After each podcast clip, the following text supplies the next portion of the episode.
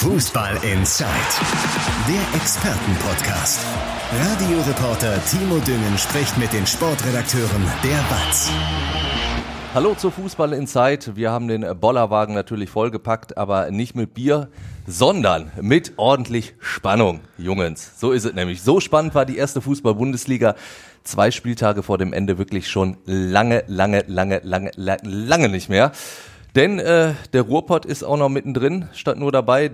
Der BVB kann und will Meister werden. Schalke und Bochum wollen beide irgendwie in der Liga bleiben. Und da wollen wir natürlich drüber reden. Das machen wir wie immer mit Ton und in Bund, also einmal als Podcast, einmal als Vodcast und mit den beiden Herren an meiner Seite. Zum einen Sportchef und BVB-Experte Sebastian Westling. Hallo. Und unser Schalke-Reporter Andi Ernst. Glück auf. Ich stelle mich auch noch kurz vor. Ich bin Timo Düngen, bin Morgenmoderator bei Radio M. Schalippe und als Fußballkommentator am Wochenende im Einsatz bei den Spielen des FC Schalke 04 und des MSV Duisburg. Und als äh, Schalke-Kommentator haben Andi und ich äh, die große Ehre gehabt, den FC Schalke 04 zu begleiten in München. War jetzt vielleicht nicht ganz so erfreulich. Sebastian hat es deutlich besser gehabt hat schön da im Signal Iduna Park gesessen und hat sich einen äh, schönen Sieg gegen Gladbach angeguckt. Zumindest in der ersten Halbzeit, denn diese erste Halbzeit hat geschrien, Bayern, wir sind weiter dran. Wir wollen euch noch knacken. Und die zweite Halbzeit hat geschrien, Ach nee, ja, komm, äh, wir verkacken es am Ende eh selbst. So ein bisschen war das so, ja. Also das war, das war wirklich, äh, wirklich sehr frappierend. Also das, ähm, ich, ich hätte jetzt fast gesagt, ich habe noch nie einen 4-0-Sieg noch so wackeln sehen. Das stimmt ja nicht. Ich habe ja auch schon mal ein 4-0, Ja, du hast eine- Dortmund schon eine- länger begleitet, Eine 4-0-Führung in dem Stadion auch gesehen, die dann am Ende ein 4-4 war gegen Schalke. ähm, das hatte jetzt nicht ganz so harte Vibes, aber es war tatsächlich so, dass, also die haben ja wirklich komplett souverän gespielt, Ja. geführt, wobei man auch immer sagen muss, ähm, klar waren die in der ersten Halbzeit klar besser, aber die waren vor allem auch effizienter. Ne? Es waren vielleicht fünf Dortmunder Angriffe in dieser ersten Halbzeit und es waren halt vier Tore. Also waren natürlich auch sehr, sehr gute Angriffe, das war alles herausragend gemacht, aber sie waren jetzt auch nicht unbedingt 4 zu 0 überlegen in diesem Spiel, ähm, wobei ihnen schon sehr vieles sehr leicht gemacht wurde. Ähm, ja, und dann gehst du in diese zweite Halbzeit und dann plätschert das so vor sich hin und es plätschert immer mehr und ja, von den, die einen wollen nicht mehr, die anderen können eigentlich nicht, denkt man, auf einmal zack, bumm, steht es 1 zu 4, dann denkst du, oh, ja gut, 1 zu 4, dann steht es 2 zu 4, dann ist schon ein bisschen hellhöriger und dann hat Lars Stindl auch noch eine Riesenchance Ja. aufs 3 zu 4, wo, wo Gregor Kobel wirklich gut hält. Da hätte es nochmal richtig wackelig werden können, dann am Ende hinten raus macht dann Gio Reyna noch ein Tor, die gewinnen 5-2, alles gut. Aber ähm, ich habe einen Text drüber geschrieben, der da stand drin, ähm, ein Spiel, das Fragen aufwirft oder oder so sing oder so, so sinngemäß zumindest, dass die zweite Halbzeit Fragen aufwirft, weil ja, das, das da hat sich einfach diese ganze Wankelmütigkeit dieser Mannschaft nochmal in einem Spiel auch gezeigt, dass Ja. du so souverän auftrittst und am Ende reißt es dir mit dem Arsch fast selbst ein. Und die Frage ist ja dann natürlich, die du wahrscheinlich auch gestellt hast, woran liegt das? Ja, die stelle ich ja seit Jahren. Also Richtig. das ist ja, ich bin ja so, ich bin ja zum Glück in der Lage, ich, ich stelle die Frage, ich muss sie nicht beantworten, außer in diesem Format. Das ist äh, Ist aber gemein, ne? Ja, aber am, am Ende haben sie sich zu sicher gefühlt. Also so, so platt muss man sagen. Also, er- also erstens das, das, und das haben einige Spieler auch danach sehr selbstkritisch gesagt. Also das war einfach, war sich eine Spur zu sicher, mit einer 4-0-Führung das nichts anbringt. Und diese Mannschaft kann irgendwie keinen Verwaltungsmodus. Das kann sie hier seit Jahren nicht in unterschiedlichen Zusammensetzungen. Ähm, die müssen entweder Vollgas geben oder es funktioniert halt nicht richtig. Und ähm, ein paar Wechsel gab es halt auch, die, die, die das so ein bisschen erklären. Ne? Also ähm, Mats Hummels ging raus, weil, weil er gelb vorbelastet, vierte gelbe Karte und ähm, da haben wir sich schlauerweise entschieden, um hier schon mal eine kleine Brücke für Ja, später zu ja, bauen, ja, ja, da werden wir noch Ähm, drüber sprechen. den dann vom Platz zu nehmen und Emre Can rückte dafür nach hinten, Sali Özcan kam rein, da ge- geht schon Stabilität verloren aktuell, wenn dann, wenn dann Emre Can nicht mehr im Mittelfeld ist. Ähm, Gio Reyna kam rein, hat zwar ein Tor geschossen, aber ist dir irgendwie aktuell, wenn du, wenn es dir um Struktur geht und so, auch keine große Hilfe auf dem Platz. Also da gab es schon Erklärungen, warum das, warum das nicht mehr so gut war, aber natürlich darf das nicht so sehr wackeln. Am Ende bleibt ja aber trotzdem äh, stehen. Dortmund hat 5-2 gewonnen, Ja. bleibt an den Bayern dran. Jetzt ist es ja so, dass Dortmund halt an den Bayern dran bleibt. Also der BVB kann sich auf den Kopf stellen, beide Spiele jetzt von mir aus 20-0 gewinnen. Wenn die Bayern ihre beiden Spiele gewinnen, werden sie trotzdem nur Zweiter. Und der BVB muss jetzt an diesem Wochenende wieder nachlegen. Ist das wirklich so ein Nachteil, wie es ja auch immer dann heißt? Oder ist das auch so, so ein bisschen eingeredet? Oder will man das so, so ein bisschen den Druck dann von sich selbst nehmen? Aber bislang ist es ja eher fast ein Vorteil in den letzten, in den letzten beiden Wochenenden. Also da hast du nachlegen müssen, hast einmal 6-0 gewonnen, einmal 5-2, kann so schlimm nicht sein. Ja.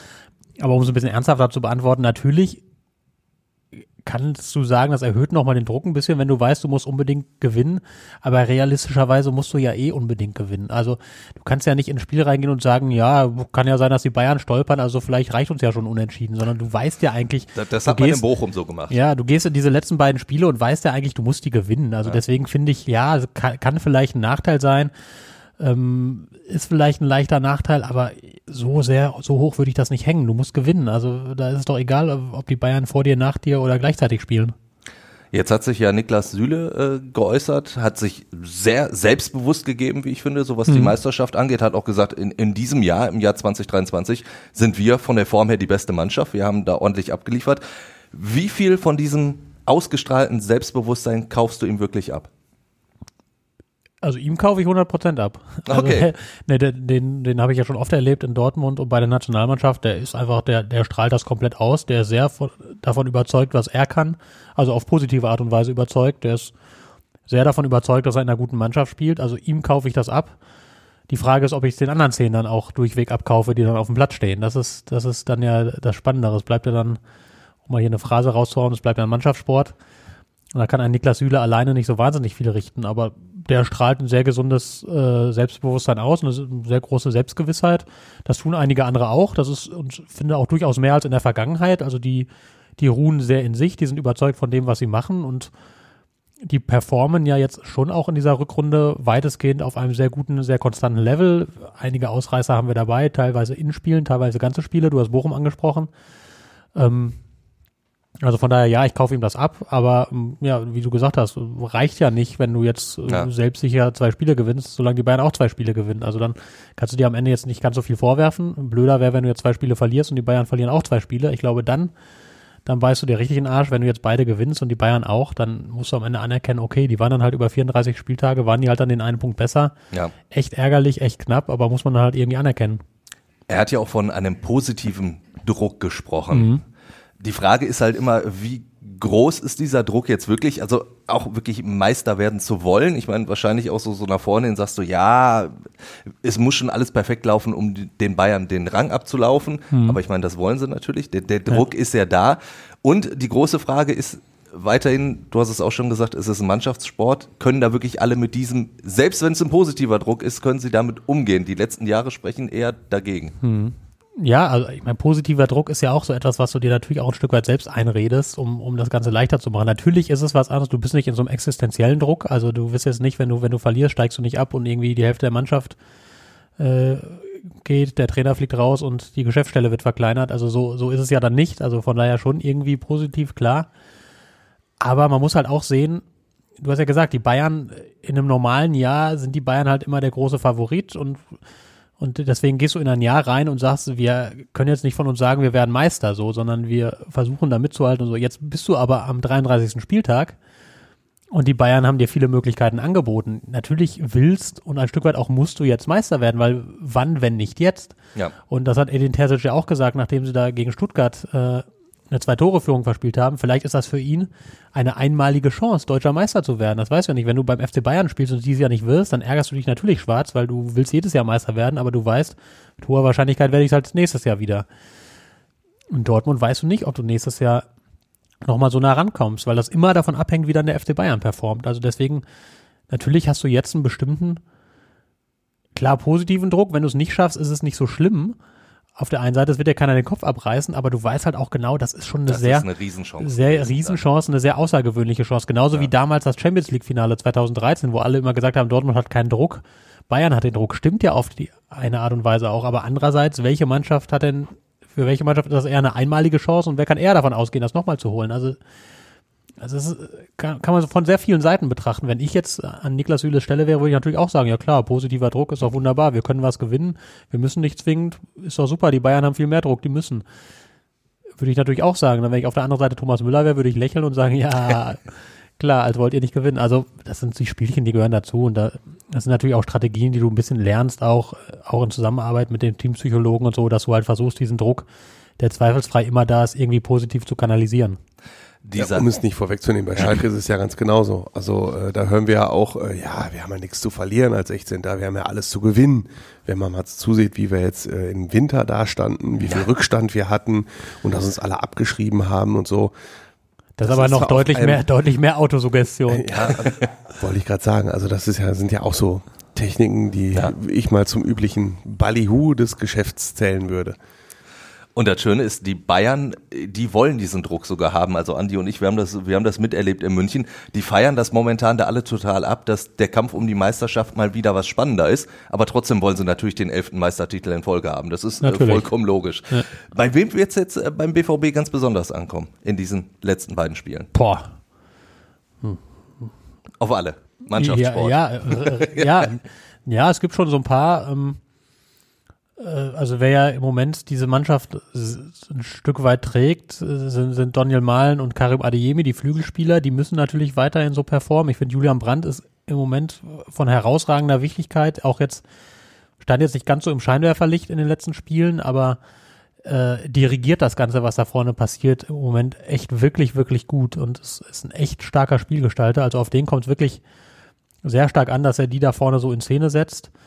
Ähm, ja, so Sebastian Aller auch, auch, der hat das auch richtig gut gemacht jetzt in letzter Zeit. Also die, die sind natürlich jetzt die Gefragten. Wenn du jetzt die beiden Gegner anguckst, die da jetzt kommen, dann sind das ja eher, also Augsburg und Mainz, äh, würdest du eher mal davon ausgehen, dass Dortmund sehr viel vom Ball hat und eine deutliche Überlegenheit hat. Und dann kommt es natürlich im Zweifel eher auf die Offensive als auf die Defensivkräfte an. Deswegen würde ich jetzt einfach mal die vier nennen, aber äh, das weißt du ja auch selbst. Also das, kannst du ja seriös so nicht sagen, ja, auf den wird es besonders ankommen. Ne? Dann, ja. dann fliegt, keine Ahnung, dann geht in 89 Minuten kein Ball rein, dann fliegt einer Richtung Dortmunder Abwehr, Niklas Süle tritt einmal drüber und Augsburger schiebt ihn rein. Dann ist es auf Niklas Süle angekommen auf schlechte Art und Weise. Ne? Also weißt du ja nicht. Also das, aber klar, das sind Terzic hat jetzt eine relativ feste Stammformation, also da kann man sich schon ungefähr erwarten, auf wen es da ankommen wird.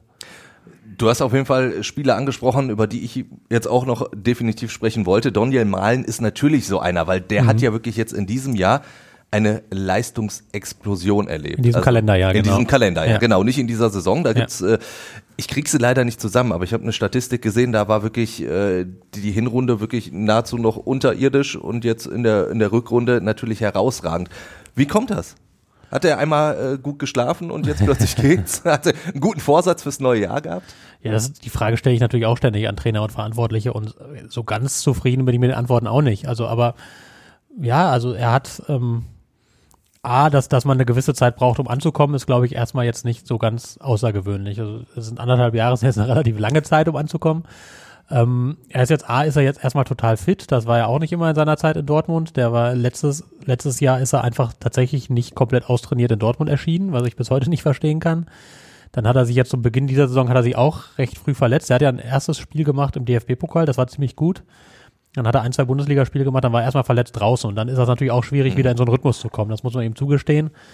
Ähm, ja, und dann gab es aber auch im Winter sehr klare Gespräche mit, mit Sebastian Kehl, mit, mit, mit dem Trainer Edin Terzic, die ihm schon sehr klar gemacht haben, hier muss sehr, sehr viel mehr kommen und ihm sehr klar ausgemalt haben, was sie von ihm erwarten und ähm, und dann kommen noch so ein paar Kleinigkeiten dazu. Also er hat die Seite getauscht mit, mit Karim Adeyemi, das hat beiden total gut getan. Er kommt jetzt von rechts, kann da viel nach innen ziehen, das kommt seinem Spiel entgegen. Ähm, und auch, dass Sebastian Aller jetzt stärker ist, hilft so einem Spieler auch, weil Sebastian Aller automatisch, der bindet, der bindet Innenverteidiger, der bindet Gegenspieler, der macht diese Kopfballablagen in den freien Raum und so, wo dann halt so ein Malen mit Geschwindigkeit reinrennen kann.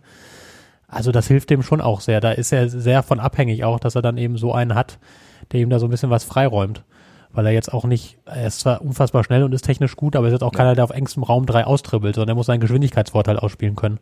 Und das kann er aktuell sehr oft. Und diesen äh, mitentscheidenden Faktor hast du jetzt natürlich auch angesprochen, Sebastian Aller dass der natürlich gebraucht hat, äh, mhm. logischerweise. Ist Alles Verständnis klar. der Welt. Es ist ja, ja, und vor allen Dingen ist es ja wirklich immer noch faszinierend, dass er jetzt überhaupt schon eine solche Leistung abliefern kann. Aber man muss sagen, er kommt natürlich jetzt genau zum richtigen Zeitpunkt auf, auf dieses Top-Niveau. Mhm. Auch für, auch für die Spiele. Ne? Also du hast es schon gesagt, du hast mit Augsburg und Mainz ja durchaus Mannschaften, wo der BVB mehr Ballbesitz haben wird. Und da hast du natürlich dann so eine Anspielstation vorne sehr, sehr gerne. Ja, auf jeden Fall. Also das, ähm, ich glaube, ich würde jetzt auch behaupten, der ist auch immer noch nicht da, wo er sein kann. Also wir haben ihn ja schon bei Frankfurt in der Bundesliga gesehen und hinter bei Ajax. Also der, der vom Potenzial her ist er ja, ja noch deutlich mehr, aber er ist auf einem sehr guten Niveau und wie du vollkommen zu Recht sagst, da jetzt zu sein, nach dem, was er hatte, mit, mit, also Krebsdiagnose ist ja das eine und dann Chemotherapie, das, ich meine, das kann ich mir auch nur vorstellen oder nur erzählen lassen von Leuten, die es durchlebt haben. Ja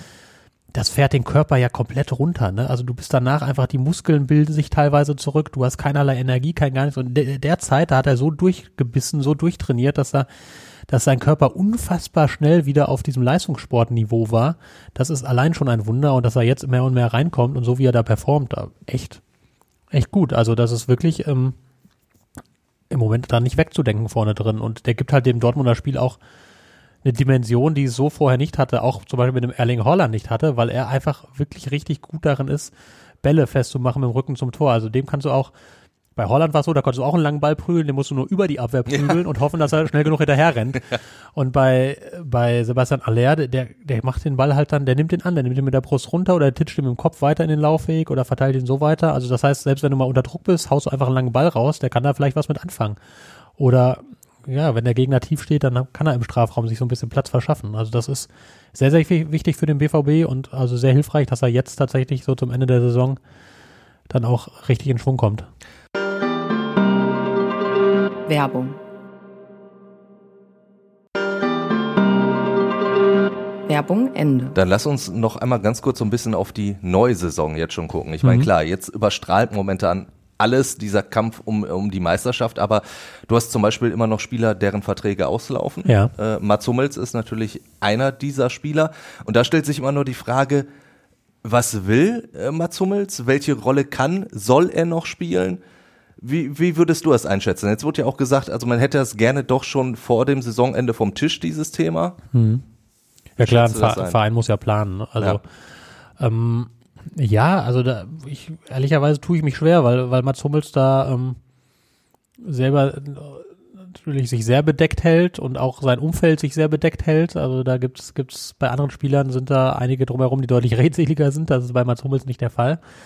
Von daher, ja, da ein bisschen auf Spekulieren zurückgeworfen. Also dadurch, dass Sebastian Kehl hat das ja jetzt sehr deutlich formuliert. Und das lässt er erkennen, er selbst hat auch noch keine Antwort von Mats Hummels. Sonst müsste er das ja nicht machen.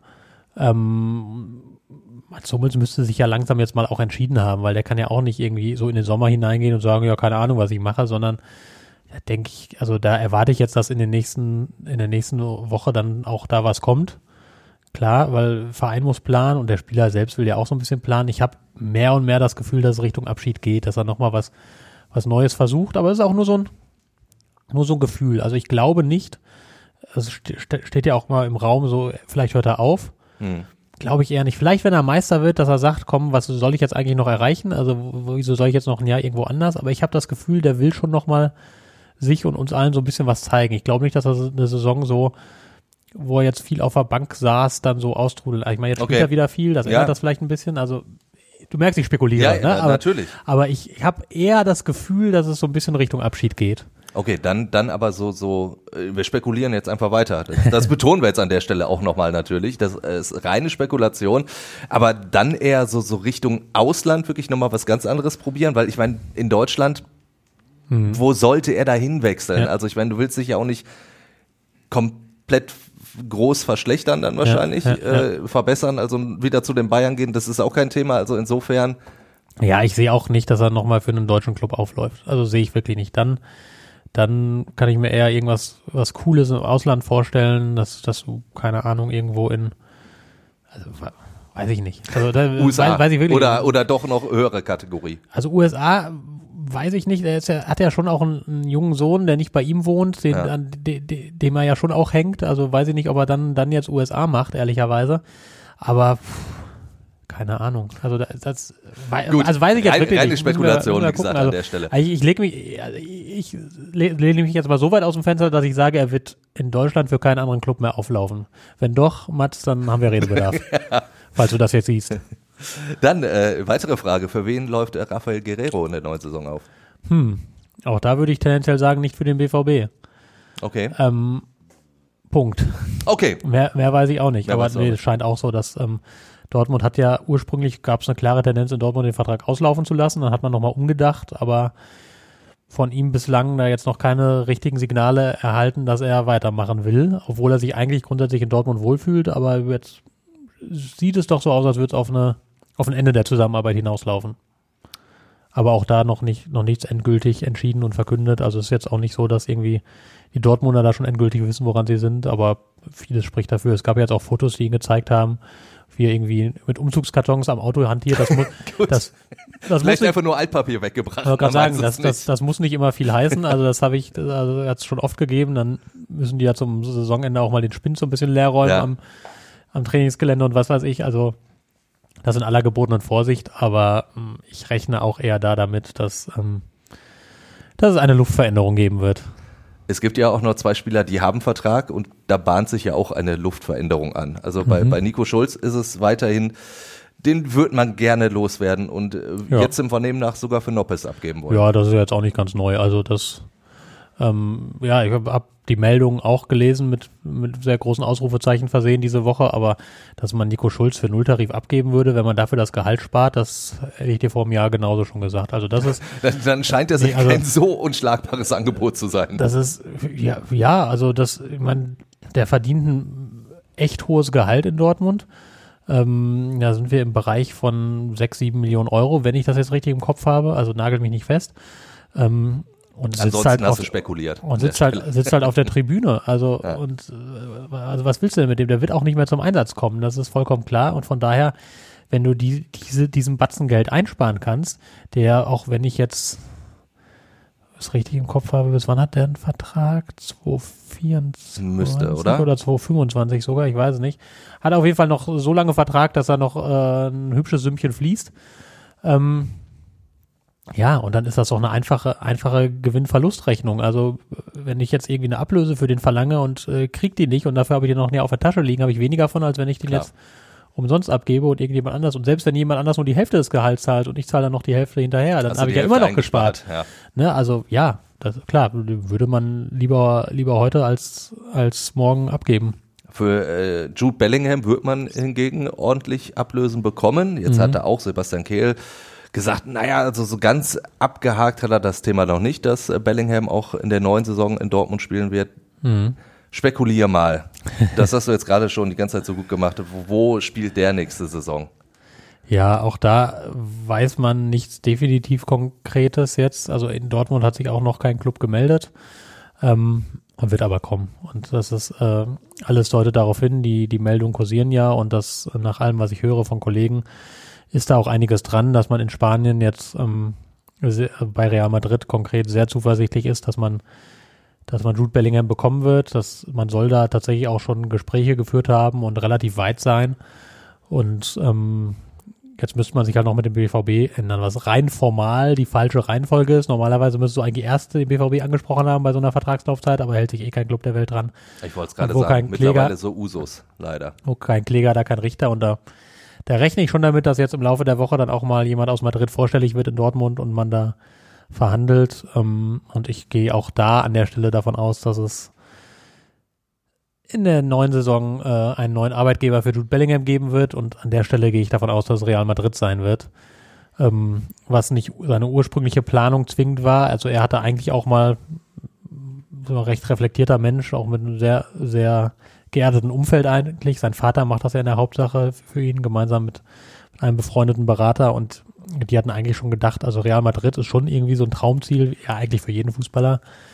Ähm, aber die haben eigentlich eher immer so in, in Schritten gedacht. Und da wäre eigentlich der nächste Schritt, wäre vielleicht dann doch auf die Insel gewesen, zu einem Club beispielsweise wie Liverpool. Nun hat sich Jude Bellingham so schnell entwickelt, dass er so teuer geworden ist, dass jetzt auch nicht mehr so viele Clubs in Frage kommen, ihn zu verpflichten. Und er selber sich das jetzt auch zutraut, den Schritt Real Madrid und man ihn dem auch in Madrid zutraut, all die, weil ja auch Toni Kroos und Luka Modric jetzt dann nicht mehr fünf, sechs Jahre das Mittelfeld prägen werden. Ja. Ähm, und deswegen, ja, sieht alles danach aus, als würde er dann nächste Saison in Weiß auflaufen. Aber weil du das jetzt gerade so angesprochen hast, dass er äh, sehr reflektiert ist, äh, Mhm. sehr, sehr geerdet. Jetzt ist, gab es ja letzte Woche diese Diskussion so ein bisschen auf. Äh, ne, Ich weiß, was kommt. Ja, natürlich. Matthias Sammer sprach da von einer Erziehung, die er dann bei Real Madrid eher bekommen würde, die er in Dortmund nicht so bekommt. Das klingt ja bei dir dann durchaus anders raus. Also, dass man dem nicht noch äh, mit einem Holzlöffel auf den Hintern hauen müsste. Nee, das nicht, aber ich, ich, ich kann mir gut vorstellen, woher das kommt bei Matthias Sammer, weil es gab in Dortmund durchaus Debatten, ähm, diese Saison nicht so sehr, aber letzte Saison, da ist Jude Bellingham ja doch öfter mal auffällig geworden, ähm, dass er gegenüber den Mitspielern auf dem Platz recht Abfällig ausfällig wurde, hat, ja. abfällig bis ausfällig wurde. Also Nico Schulz einmal sehr wüst beschimpft da in, in Glasgow. Ähm, und auch gegenüber anderen, auch mal in der Kabine, als Axel Witzel ihn irgendwa- auf irgendwas hingewiesen hat, da hat er den ziemlich eingenordet oder hat den ziemlich angepumpt. Was willst du mir denn sagen? Ähm, solche Fälle gab es. Es gibt auch dieses Jahr immer noch so ein bisschen, dass er da immer mal wieder so abfällig reagiert, was er nicht sollte. Ähm, und daher rührt das so ein bisschen, weil da gab es bei den Verantwortlichen durchaus die Sorge, oh, wohin entwickelt sich das? Ne? Also wird das jetzt ein Spieler, den wir schwer überhaupt noch führen können, so, weil der einfach so gut ist, dass wir auf ihn angewiesen sind. Und dass er dann aber auch sich viel erlauben kann. Ne? Jaden Sancho lässt grüßen, der in seiner Endphase durchaus ein schwieriger Charakter war. Ähm, bei Erling Haaland hattest du das auch auf eine gewisse Art und Weise. Der hat, der hat dem Verein am Ende so ein bisschen, also der, nicht was Leistung angeht und was Disziplin, aber so in seiner Außendarstellung auch ein bisschen auf der Nase rumgetanzt. So und hattest du in dem Moment dann die Sorge, oh, da wächst der nächste heran, bei dem das so wird. Das hat sich so nicht ergeben, auch weil ähm, was glaube ich ein ganz kluger Schachzug war, von Edin Terzic zum dritten Kapitän zu machen und dem Verantwortung zu übertragen und das nimmt er auch sehr ernst und gibt sich seitdem auch anders. Ähm, meistens, aber ich glaube, daher rührt das, dass, dass Matthias Sammer das gesagt hat, weil natürlich kannst du das in Madrid so nicht machen. Ja. Also dann, dann, wenn du dich so verhältst, dann bist du draußen und dann, dann hast du da Mitspieler, die dir aber sowas von erzählen, wie der Hase läuft und wo der Hammer hängt, dann bist du aber als Jude Bellingham erstmal sehr klein. Ähm, das, ich glaube, das war das, was, was Matthias Sammer gemeint hat.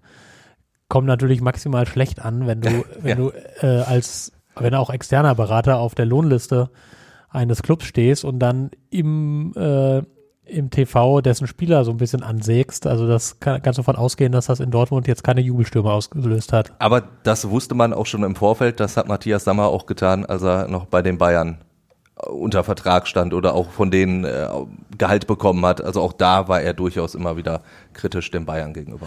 Ja, aber auf eine andere Art und Weise. Ne? Also Findest du? find- Ich, ich, fand da auch manchmal, habe ich mir gedacht, ui, das, das äh, Ja, aber jetzt, einen Bayern einzel jetzt einen so einzelnen. Spieler so rausnehmen und den so anzuzählen, das finde ich schon eine besondere Qualität. Also du kannst kritisch gegenüber dem gesamten Auftreten sein, finde ich. Und das machen ja zum Beispiel Trainer, ist ja auch ein Klassiker. Ne? Du kannst natürlich kritisieren, wie das ganze Spiel gelaufen ist und sagen, wir haben dies und das nicht gut gemacht. Aber einen Einzelnen herausnehmen, das ist schon immer, ist schon immer heftig. Und also ich finde sowieso problematisch, ganz ehrlich, und dann schließe ich das Thema auch ab, dass da jemand, der einer von einem Verein bezahlt wird, gleichzeitig als TV-Experte auftritt. Manchmal ja sogar, wenn dieser Verein gerade spielt. Also die Fälle hatten wir ja auch schon, dass sie gegen, zum Beispiel gegen Ajax Amsterdam 4-0 verloren haben und dann stand Matthias Sammer da und das ist ganz gegen seine Art, diesen Auftritt so schön geredet, weil ja, die waren halt ein bisschen müde, ja mein Gott, was soll man machen? Hatten halt aber gerade 4-0 verloren, also die Konstellation finde ich jetzt nicht glücklich. Punkt. Werbung. Werbung Ende. Damit haken wir das ab und gehen von den ganz großen Vereinen ja irgendwie runter in den Tabellenkeller. Andi, aber wobei hast du bei große mir Vereine nur, ihr aber seht das ja alle gar nicht. Er hat äh, eine Seite BVB und nur eine halbe Seite Schalke. Das ist aber unfair an Fragen. Weil du ja, viel mehr weil du redest. redest einfach viel mehr. das da- glaube ich das nicht. wissen wir ja. 7, 28 Minuten Wrestling heute. Du hast dazwischen Der, geredet der einmal. ist nicht so häufig da jetzt. Lass ihn doch auch mal ein bisschen. ja, dann haben wir wieder ein paar Wochen Ruhe. Ich habe schon ein ganzes okay. Glas Wasser leer getrunken. Ja, äh, Top-Vereine haben wir nur als Gegner gesehen in, äh, München. Äh, wir haben sogar nebeneinander gesessen in der Allianz Ja, Arena. es war sehr erstaunt, wie oft zu dir geschaltet wurde. Ja, es gab ja auch viel zu erzählen. Es gab viel zu erzählen. Und eigentlich war uns schon nach 15 Minuten spätestens klar, das wird überhaupt nichts werden für Schalke, weil das einfach. Nach 15 Minuten erst bei dir. Äh, Bei naja, du hast. drei. Ja, ja, aber immerhin stand es dann noch 0-0 und du hast gedacht, vielleicht, komm, so lange ist ja nicht, wir sind nur noch 75 Minuten zu spielen.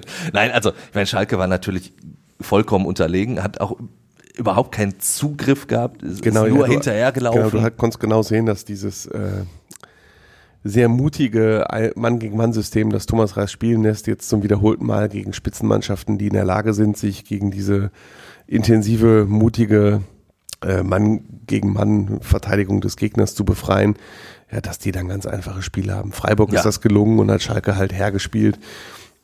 Und den Bayern ist das auch gelungen. Also Leon Goretzka von Bayern hat hinterher dann gesagt, äh, die Schalker Taktik ist dem Bayern natürlich sehr, sehr entgegengekommen, weil die sich oft befreien konnten und ja, wie viele Direktduelle die gewonnen haben, aufgrund ihrer individuellen Qualität, weil sie einfach an dem Tag auch bissiger waren. Äh, Da sagten die Schalke auch hinterher, dass das eigentlich das Üble war, dass sie so sehr ehrfürchtig waren und einfach auch ähm, nicht mal, also nicht nur sich haben ausspielen lassen, weil die Gegner individuell besser sind, sondern weil sie sind einfach, waren einfach zu spät dran. Ja. Die ganze Zeit, weil Richtig. sie irgendwie, uh, da ist ja Thomas Müller, uh, da ist ja Aber Leroy mindestens Sané. zwei Schritte immer zu spät. Ja, ja. Ja, und sowas Aber- musst du halt mit voller Überzeugung spielen, ne? wenn du Ja, so, so ein absolut. riskantes Richtig, System ja. spielst. Und Das wenn du da wir- einmal ja. kurz nachdenkst, Ja. bevor du drauf gehst, ist halt zu spät. Genau. Und du hast es ja genau gesehen. Also Kim, der, der Tom Kraus ist die ganze Zeit Kimmich hinterhergelaufen und dann war der gegen Urun, aber irgendwie dann war Leroy Sané gegen Urun war da so eins der ungleichsten Duelle in dieser Bundesliga-Saison. Na, na, Ähm. ich sag mal so, das Laufduell Yoshida gegen Gnabry. das, das war noch ungleicher. Weil bei diesem äh, misslungenen Rückpass, so nenne ich ihn mal von Yoshida. Misslungen ist noch äh, Positiv ausgedrückt, ja. Das kam ja auch noch dazu, dass das ein oder andere Gegentor natürlich auch äh, richtig ähm, also übel war, was Ja. individuelle Fehler angeht. Also das, was du ansprichst, war das 0 zu 4. Yoshida steht grob an der Mittellinie, will den Ball auf den Torwart Schwolo zurückspielen. Das war so eine Strecke von 40 Metern, aber der Pass der war leider fünf nur Meter weit. Ja. Meter. Und dann startet er quasi auf einer Höhe mit Gnabry und am Ende hatte Gnabry 10 oder 15 Meter Vorsprung. Mit Ball. Mit, Ball. Mit Ball. ja. Mit Ball am Fuß. Ja, ähm, aber ja, die Chancenfallen ist, das Chancenfallen ist äh, der Kollegen vom Kicker ist ja auch immer eine ganz nette Zahl und das betrug bei Bayern gegen Schalke 15 zu 0. Ja. Und damit sind so die äh, Kraftverhältnisse in diesem Spiel auch ganz gut ausgedrückt. Und damit könntest du sogar sagen, mit diesem 6-0 war Schalke ja noch gut bedient. Voll.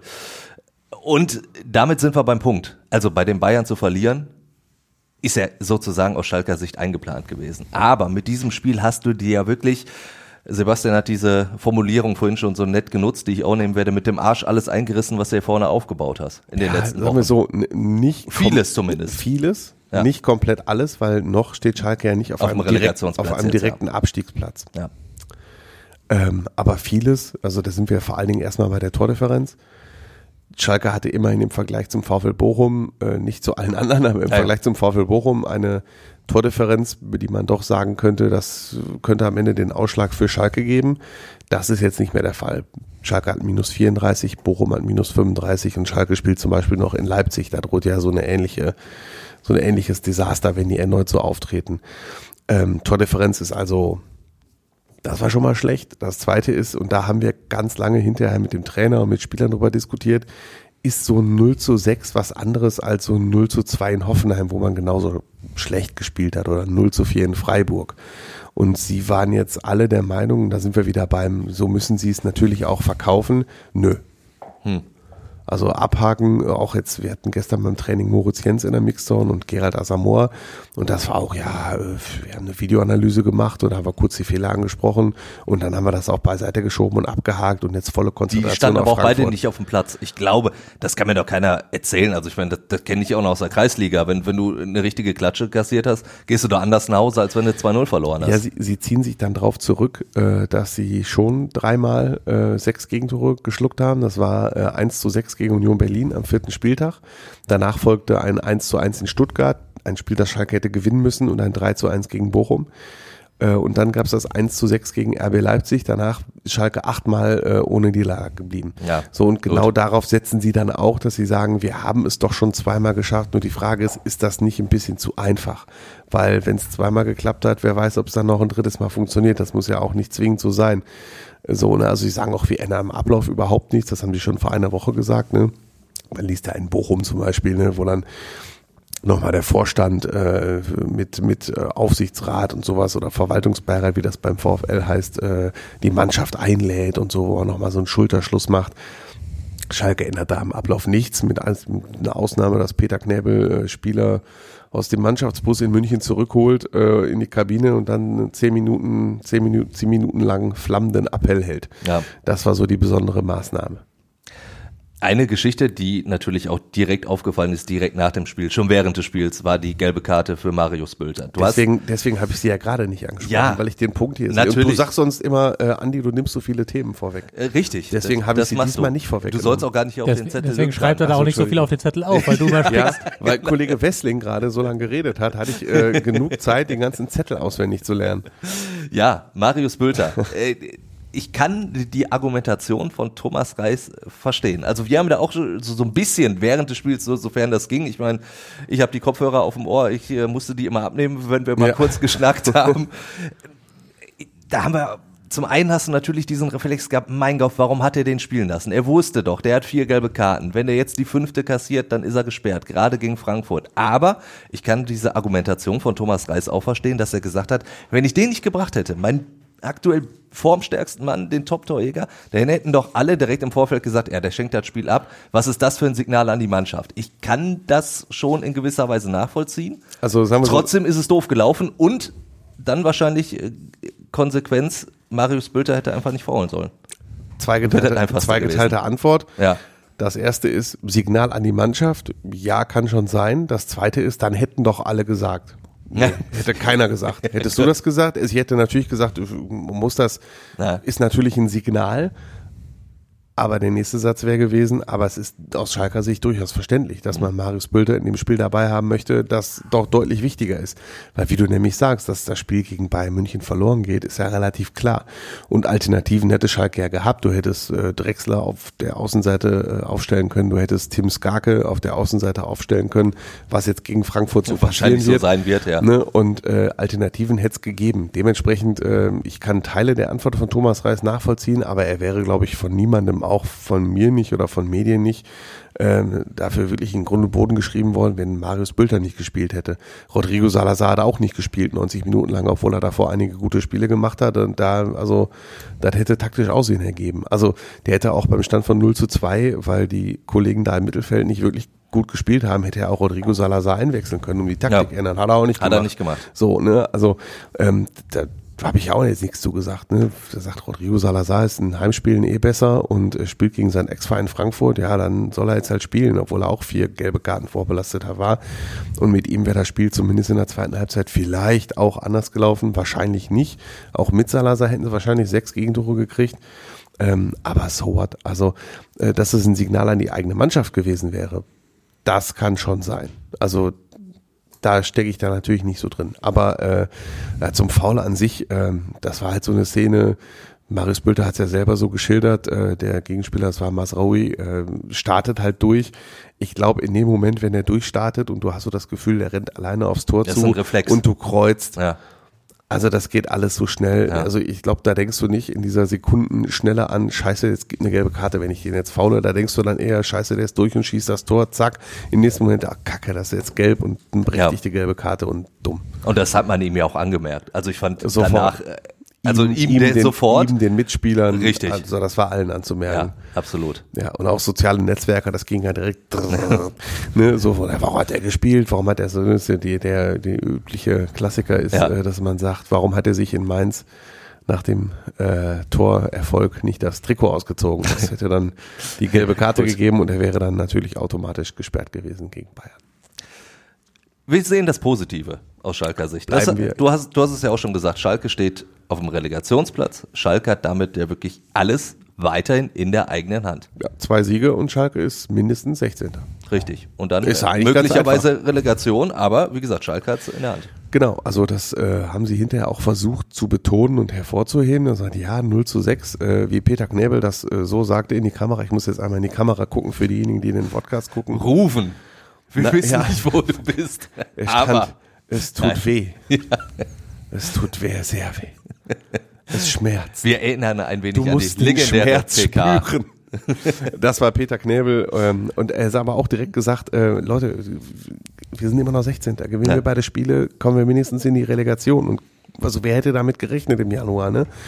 Und äh, ja, sie versuchen die Bedeutung des Eintracht Frankfurt-Spiels auch so ein bisschen runterzuspielen, was sich natürlich überhaupt nicht gelingt, weil jeder weiß, dass äh, in Leipzig wahrscheinlich äh, Nullpunkte da stehen und dass du Eintracht Frankfurt schon schlagen musst, um So. äh, dann hoffen, zu hoffen, dass drei Punkte für den Relegationsplatz ausreichen.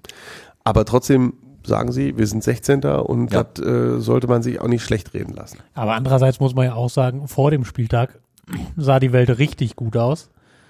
Dann hat Bochum gegen Augsburg gewonnen. Da sah die Welt schon deutlich schlechter aus. Also das ist ja auch Teil der Wahrheit. Wenn, wenn das nicht gewesen wäre und Bochum wäre immer noch, also und Bochum hätte nicht gewonnen, dann, dann, dann würde ich da total mitgehen und sagen, ja, wo standen wir denn im Januar? Jetzt musst du halt auch sagen, ja, wo standen wir denn am letzten Spieltag? Und da sah es ein bisschen besser Ja. aus. Also das ist halt immer. Genau, und das ist halt die Frage, äh, die wir dann auch gestellt haben, äh, die sich so ein bisschen dann auch darauf bezieht, hat ähm, Schalke jetzt was zu verlieren, weil sie eben einmal auf dem 15. Platz waren. Und da sagen sie halt alle, so wie abgesprochen, nein, wir haben immer noch was zu gewinnen, weil wir waren alle so gut, wir waren so gut wie weg im Winter. Alle haben uns abgeschrieben und äh, jetzt haben wir halt was zu gewinnen. Ist eher Ballyhu-Rhetorik, Ja, nach meiner Meinung. der VfL Bochum hat es aber immer wieder vorgelebt. Also ich meine, die, die waren ja schon gefühlt überall mittlerweile. Genau. Aber ich würde dazu sagen, ähm, ich wage, natürlich werde ich gleich auch tippen, das Spiel, aber ich wage in diesem Abschießkampf, das äh, kennt ihr aus der vergangenen Woche, das habe ich da auch schon gesagt, ich wage einfach echt keine Prognose mehr, weil das ist, dieser Abschießkampf ist so wild. Ja. Jetzt ist natürlich, hat Sebastian recht und sagt, Momentum ist jetzt natürlich voll auf der Bochumer Seite, weil die jetzt Augsburg geschlagen haben und die haben jetzt ein eine vermeintlich leichte Aufgabe bei der Berliner Hertha, die sich ja, also was die in Köln gespielt haben, das war ja noch schlimmer als das, was Schalke in äh, München gespielt hat. Und äh, die ja, da ist ja, da brennt ja alles in dem Verein, aber auch da traue ich Hertha Es ist die durchaus allerletzte zu. Chance jetzt Ich wirklich. traue Hertha durchaus zu, den VfL Bochum auch zu schlagen Ja. dann, ne? Und dann geht's möglicherweise wieder umgekehrt. Weil wenn, ähm, also da, das kann alles passieren. Die Fans sollen ja so der entscheidende Faktor sein im Spiel gegen Frankfurt. Also ich meine, es ist, wird eine Aktion geplant, Oberrang blau, Unterrang weiß. Also das wird schon sehr, sehr beeindruckend werden. Die Atmosphäre kann ich mir vorstellen, zumal Eintracht Frankfurt ja auch Fans hat, die äh, auch gerne zahlreich und sehr lautstark dann auswärts auftreten. Also, wenn, wenn nicht diese Wahnsinnsdrucksituation wäre, würde man sich ja einfach nur mega auf dieses Spiel freuen. Klar, also wenn Eintracht Frankfurt wäre sicher im Europapokal, Schalke wäre sicher gerettet, wunderbar. 61.000 Zuschauer, dann spielt Terodde nochmal von Anfang an, da kannst du den schön verabschieden vor dem Spiel, das wäre so die Idealvorstellung. Aber die gibt's nicht. Aber wie entscheidend kann das denn jetzt wirklich sein? Also ich meine, na klar, sagen sie das, die Fans sind jetzt wirklich das große Pfund, was Schalke reinwerfen kann, das haben wir ja auch immer wieder auch betont. Ist das jetzt dann in dieser Situation, kann das so eine Mannschaft wie Frankfurt, die ja auch durchaus internationale Erfahrungen sammeln konnte, lässt sich so eine Mannschaft davon beeindrucken? Normalerweise nicht. Also Eintracht Frankfurt hatte so viele wichtige Spiele und hat die auswärts auch erfolgreich gestaltet. Beeindrucken lässt sich so eine Mannschaft wie Eintracht Frankfurt eigentlich nicht davon. Ähm, natürlich wird's brennen und natürlich hat das einen Einfluss auf die Schalker Mannschaft. Dafür ist sie halt zu Hause deutlich stärker unter Thomas Reis als auswärts. Das ist ja durchaus auffällig, ne? Dass sie auswärts sich mit Ausnahme des Mainz-Spiels, dass sie zuletzt so schlecht waren und darauf aber immer tolle Heimspiele folgten. Und das sagen die Spieler auch, ne? Dass es für sie dann auch was ganz Besonderes ist, dann in diese Heimspiele zu erleben, diese Atmosphäre zu erleben. Und diese geduldigen Fans, die ja wirklich auch in München nicht gepfiffen haben. Ne? Also die Spieler kamen dann in die Kurve und auch da gab's Applaus und da gab's äh, auch Aufmunterungen. Also die Schalker Fans sind in dieser Saison sehr, sehr leidensfähig. Und das könnte halt, das ist so wie oft, äh, als Schalke noch so zu ähm, Roberto Di Matteo und Jens Keller Zeiten Champions League gespielt hat. Ähm, wie oft haben wir gegnerische Trainer gehabt, die gesagt haben, wir haben unserer Mannschaft mitgegeben, die müssen nur zehn Minuten die Null halten, weil dann fangen die an zu pfeifen. Das so, Publikum das unruhig. war über Ja. viele Jahre, Ja. haben wir das von so vielen Trainern gehört äh, und jetzt pfeift da keiner. Also das ist äh, sehr beachtlich und das ist mit Sicherheit auch ein Vorteil, wobei Leipzig noch war, glaube ich, das letzte Spiel, wo wirklich auch gepfiffen wurde. ja, Also das, ja, so das ein bisschen ja. Ja, da, da gab es immerhin Pfiffe. Ja, aber ähm, seitdem halt nicht mehr. Ja. So, auch wenn auch in Hoffenheim was schlecht war, auch in Freiburg was schlecht war, jetzt auch in München was schlecht war, ne? Oder zu Hause gegen Leverkusen was 0 zu 3 verloren ging. Da ist die Atmosphäre wirklich sehr positiv, wobei noch wichtiger wird sein, ob die Schalker äh, Mühe nie verteidigt kriegen. Und das ist ja schon schwierig Ja. Genau das ist ja der entscheidende Punkt jetzt auch wieder. Eintracht Frankfurt ist ja, und da kann Sebastian gerne auch wieder dazukommen in die Runde, ist ja eine Oh, danke. absolute Wundertüte in dieser Saison. Du weißt ja nie, äh, wie sind die gerade Ja, drauf. also Jetzt haben die natürlich diesen, diesen Glasner-Effekt plötzlich auch wieder, der, der, der sich jetzt wieder ins Positive dreht. Ja, die große Frage, also ich, wann hat Schalke eine Chance gegen Frankfurt? Das ist die große Frage und ähm, ich glaube, es kommt eher auf die Leistung von Eintracht Frankfurt als auf die von Schalke an. Wenn die Frankfurter einen schlechten Tag erwischen, wie es nun mal häufig passiert ist, ne, das war, wir haben auch alle diese Wutrede von, äh, von Oliver Glasner gesehen, der dann auch gesagt hat, Leute, das ist jetzt, äh, als der, als Frankfurt in Hoffenheim verloren Hoffenheim, ja. Hoffenheim war das, als er dann auch sagte, äh, Leute, das war jetzt das 43. Pflichtspiel und äh, was erwartet ihr? Dann, dann ist eine Hoffenheimer Mannschaft einfach besser. So, und wenn Frankfurt so einen Tag hat, wenn das Oliver Glasner nach dem Spiel dann sagt, das ist jetzt heute das 46. Pflichtspiel gewesen und das hat einfach nie gereicht dann sieht's gut aus für Schalke. Allerdings, wenn die Frankfurter so einen spielfreudigen, kombinationsfreudigen Tag erwischen wie äh, Bayern München vor einer Woche und äh, geht meinetwegen früh in Führung, dann fängt das große Wackeln an beim FC Schalke, glaube ich. Du hast die Frankfurter gesehen. Also ich habe sie, äh, ich hatte im Hinspiel Urlaub, muss ich sagen, deswegen habe ich sie noch nicht gesehen. Du hast sie, glaube ich, schon zweimal gesehen. Ja, das eine Mal waren sie wirklich schlecht. Das war in Dortmund, da hatten sie aber auch, da hatten sie eine Ersatzbank mit, da kannte ich wirklich keinen drauf, so ungefähr. Und, und Dortmund konnte noch, äh, konnte Niklas Süle einwechseln und Marco Reus. Also hat Oliver Glasner hinterher auch darauf verwiesen, dass das ja doch ein gewisser Unterschied ist. Hinspiel waren sie deutlich besser, da war es noch eine andere Mannschaft. Ja, aber also ich finde, ich schließe mich da allem an, schwer einzuschätzen, aber man sieht ja tatsächlich irgendwie so eine Art Befreiung seit dieser Glasner-Entscheidung, was, ähm, was ich in Dortmund ja auch schon mal so erlebt habe, tatsächlich damals in dieser vermaledeiten letzten Jürgen Klopp-Saison, da wo sie bis auf Platz 18 zwischenzeitlich abgestürzt waren. Und als es dann irgendwann Jürgen Klopp dann gesagt hat, er hört zum Saisonende auf, dann ging tatsächlich noch mal so ein Ruck durch die Mannschaft und dann kam sie ja sogar noch in den, in den, in die Europa League damals. Das war ja komplett Wahnsinn. Ähm, und das, das, da fühle ich mich so ein bisschen dran erinnert. Also das ist, das glaube ich, unabhängig davon, wie beliebt oder unbeliebt ein Trainer ist. Aber du merkst einfach so eine Situation, es hat sich irgendwie verfahren und man weiß nicht genau, wie kriegen wir jetzt, eigentlich will man den Karren aus dem Dreck kriegen, man weiß aber nicht genau wie und alle haben sich, sind auch ein bisschen äh, satt aneinander geworden sozusagen und dann und dann gibt es jetzt nochmal so einen Impuls und es wird sich was ändern und das, das setzt tatsächlich offenbar was frei. Das, das habe ich in Dortmund so erlebt und das sieht in Frankfurt so ähnlich aus. Mal gucken, wie nachhaltig das in Frankfurt ist weil ich glaube, dass gegen so eine Frankfurter Mannschaft Schalke durchaus Chancen hat. Die sind halt einfach, finde ich auch so ein bisschen so eine Flow-Mannschaft. Ne? Also wenn es wenn's da wenn's da fließt, dann können die jeden auseinandernehmen. Aber wenn es halt nicht so läuft und und Schalke hat ja durchaus die die Möglichkeiten eklig zu sein als Gegner und den Leuten auf den Fuß zu stehen und denen den Spaß zu verleiden. Dann Genau, das wollte auch ich mal auch ganz sagen. anders. Das ist halt diese klassische äh, Taktik, die in München nicht funktioniert hat, diese äh, auf den Sack geht Taktik, will ich sie mal nennen.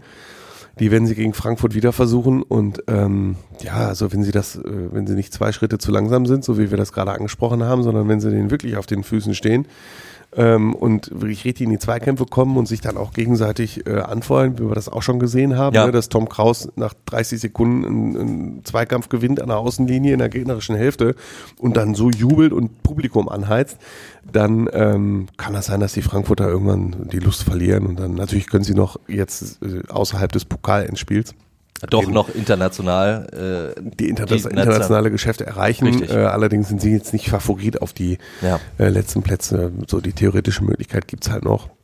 So dass ich auch glaube, dass was möglich ist. Ähm, zumal Schalke vielleicht zum allerersten Mal den, am 33. Spieltag mit der Top-Innenverteidigung spielen kann. Das ist ja auch was Neues. Moritz Jens ist endlich äh, aus Schalker Sicht wieder fit. Also wirklich top, top fit. Ähm, das gleiche gilt für Sepp Vandenberg, den von Liverpool ausgeliehenen Innenverteidiger. Und dann hat Schalke wirklich zwei schnelle, talentierte, gute Innenverteidiger, die Mo nebeneinander spielen. Moritz. Jens natürlich dann auch sehr, sehr wichtig als Stabilisator. Es ist jetzt, und vor allen Dingen, dass er jetzt wirklich top, top fit ist, wie du schon gesagt hast. Beim Spiel gegen Hertha war es für ihn zu früh, hat er jetzt im Nachhinein auch gesagt. Da hat er es probiert, hat nicht geklappt. Jetzt hat man lieber nochmal gewartet. Aber jetzt ist er wirklich dann auch wieder, naja, zum richtigen Zeitpunkt fit. Genau, man kann natürlich immer sagen, es ist ein Risiko, wenn du mit einer Innenverteidigung spielst, die noch nie so zusammengespielt hat und relativ selten auch zusammen trainiert.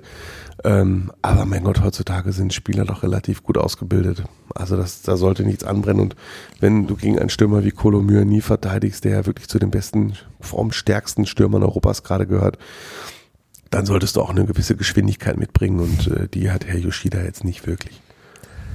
Die Frage ist aber auch noch, wie will Schalke nach vorne agieren? Also klar, ohne Marius Bülter, aber äh, nur hinten sicher stehen wird ja nicht reichen, weil du musst das Spiel nein, gewinnen. Nein, natürlich nicht. Ja, es ist ja, so also Thomas Reis ist ja dann doch, äh, was das angeht, relativ vorhersehbar. Er macht ja immer im Mittelfeld hat er zwei Varianten. Entweder mit einer Sechs und zwei Achtern, das hat er meistens gegen die ganz starken Mannschaften gemacht, so wie auch in München. Und bei Heimspielen macht das meistens mit zwei Sechsern und einem Zehner und äh, die Sechser sind Kraus und Kral, das bleibt so. Und äh, mich würde wundern, wenn Salazar nicht spielt, weil äh, Salazar ist halt der Heimspiel-Rodri, wie er manchmal genannt wird, der zu Hause halt deutlich besser spielt als auswärts. Dazu spielt er gegen seinen ehemaligen Verein. Ähm, der mag solche Situationen, wenn es um Endspiele geht. Erinnern wir uns an das Spiel gegen St. Pauli vor einem Jahr, da ist er auch richtig aufgedreht.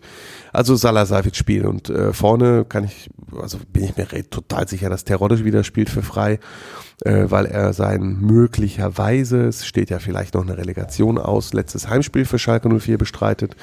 Und auf den Außenpositionen durch die Bülter-Verletzung, das hat Schalke schon in der letzten halben Stunde in München so ein bisschen probiert. Äh, Tim Skarke rechts und Karaman kommt über links. Also ich finde, das ist relativ offensichtlich, wie sie spielen. Da gibt's jetzt auch wenig Alternativen. Du kannst noch Drexler statt Salazar spielen lassen, aber ich glaube, das macht er nicht. Das kann ich mir nicht vorstellen. Anders als äh, bei den Dortmundern, muss man sagen, spielt die Schalker Konkurrenz parallel. Also zumindest der VfL und, und Hertha BSC. Was, was meinst du, wie oft wird da Richtung Videowürfel geschielt oder gibt's da sogar, äh, hast du was mitbekommen, dass die Ansage gibt, nee, machen ich, wir nicht? Habe ich nicht. Aber ja, heutzutage bewegen wir uns im, im äh, digitalen Welt. Für die also, Zuschauer ist das vollkommen da haben die irrelevant. 61.000 Zuschauer haben Videowürfel 68.000 Handys äh, Ja. und 65.000 äh, Watches. Also da kriegen alle über Push irgendwas mit und das löst ja sowieso was aus. Ja. Da muss es ja nicht zwingend über den Würfel kommen.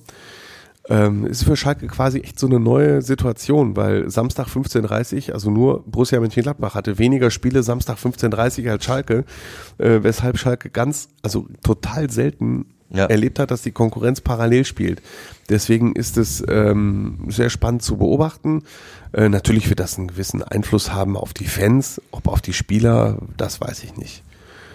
Ich weiß nicht, also das kann natürlich immer einen Einfluss haben auf die Taktik meinetwegen, wäre wie das läuft und so, aber ich würde dem jetzt nicht so viel Bedeutung beimessen. Ich glaube, die Bedeutung äh, dieser Zwischenergebnisse hat im Laufe der Jahre abgenommen, da einfach ähm, so weißt du, wir haben die Zeiten noch erlebt, also so alt sind wir schon, dass wir erlebt haben, dass es keine, dass Radio, es keine klar. Handys gab Ja. und äh, alle im Radio oder jeder Dritte hatte ein Ja. Radio und äh, hat dann jeder Vierte hat dann immer ein falsches Ergebnis hervorgehoben. Ga- Also die Zeiten haben wir alle noch mitgemacht und das hat heutzutage so ein bisschen an ähm, Bedeutung verloren.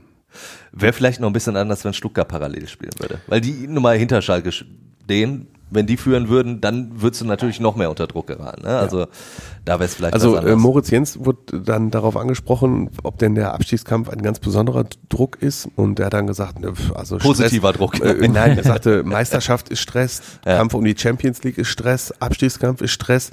Er sagte, wir sind halt alle Berufsfußballer, wir sind alle Profifußballspieler, wir, wir sind da, um mit den Stress abzukönnen. Und äh, ich meine, wer Moritz Jens spielen sieht, der nimmt ihm das auch ab. Das stimmt. Sicherlich tickt nicht jeder Fußballer so wie Moritz Jens, aber ähm, ja, das ist dann so die Haltung.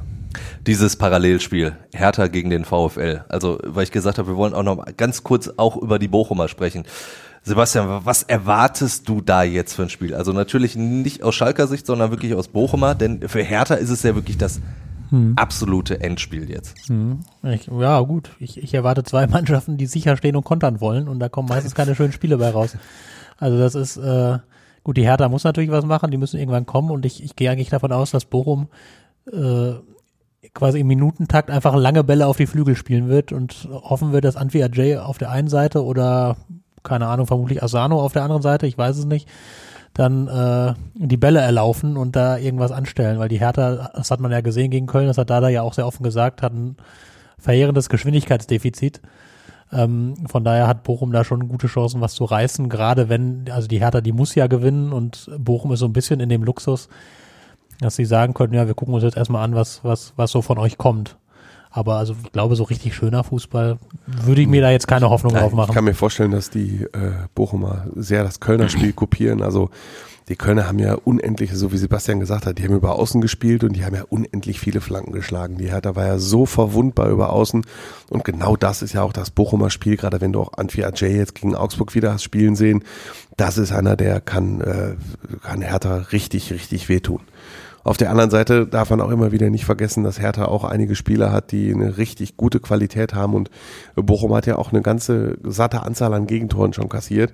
Ähm, und so Leute wie äh, Luke Bakio, Tuzar, Jovetic die können ja auch alle zocken. Richter. Haben auch ein bisschen was gekostet. Äh, haben auch ein bisschen was gekostet. Das ist dann das Berliner Problem. Ja. Wenn wir jetzt Fußball Insider aus Berlin wären, dann könnten wir uns darüber richtig wund diskutieren. aber Da würden wir mit den äh, 54 Minuten wahrscheinlich nicht hinkommen, die wir Ja, jetzt haben. das ist richtig.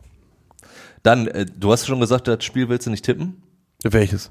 Äh, Hertha gegen den VfL. Warum? Ja, muss er aber. Also, ja, du hast gesagt, ich, ich tippe nichts mehr im Abstiegskampf. Ach so, ja, ja, doch. Also sagen wir so, ich habe gesagt, ich äh, wage, also die richtigen Ergebnistipps mache ich ja immer. Das ist ja hier, Ach das gehört so. doch, das gehört doch dazu. Zum guten Ton. Natürlich hat er so einen guten Ton. Und Ja. ich muss ja meine Serie halten. 2-0 Bochum. 2-0 Bochum. Dann äh, Schalke Frankfurt Äh, 2-1 Schalke.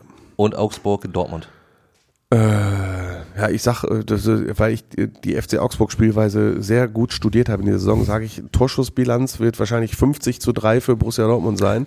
Äh, und Ergebnis wird, ja doch, 2-1 Dortmund. Sebastian, die gleichen drei Spiele natürlich auch bei dir. Sogar dieselben. Sogar dieselben. An Ja, der Stelle. ähm, Hertha VfL ähm, 1 zu 3. Also Hertha 1, VfL 3. Verstehe ich. Ich wollte zur Sicherheit nochmal sagen. Schalke Frankfurt 2 zu 1 äh, durch einen Elfmeter schon in der 80. Minute, weil Bülter ja nicht spielt.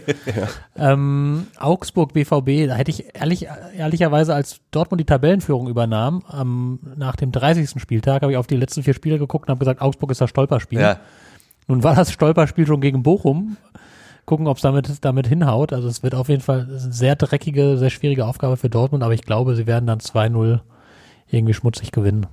dann tippe ich auch noch zu guter Letzt und äh, Hertha tippe ich auf ein Andi darf nicht zu nah neben mir sitzen, ich tippe auf ein 1-0 für Hertha.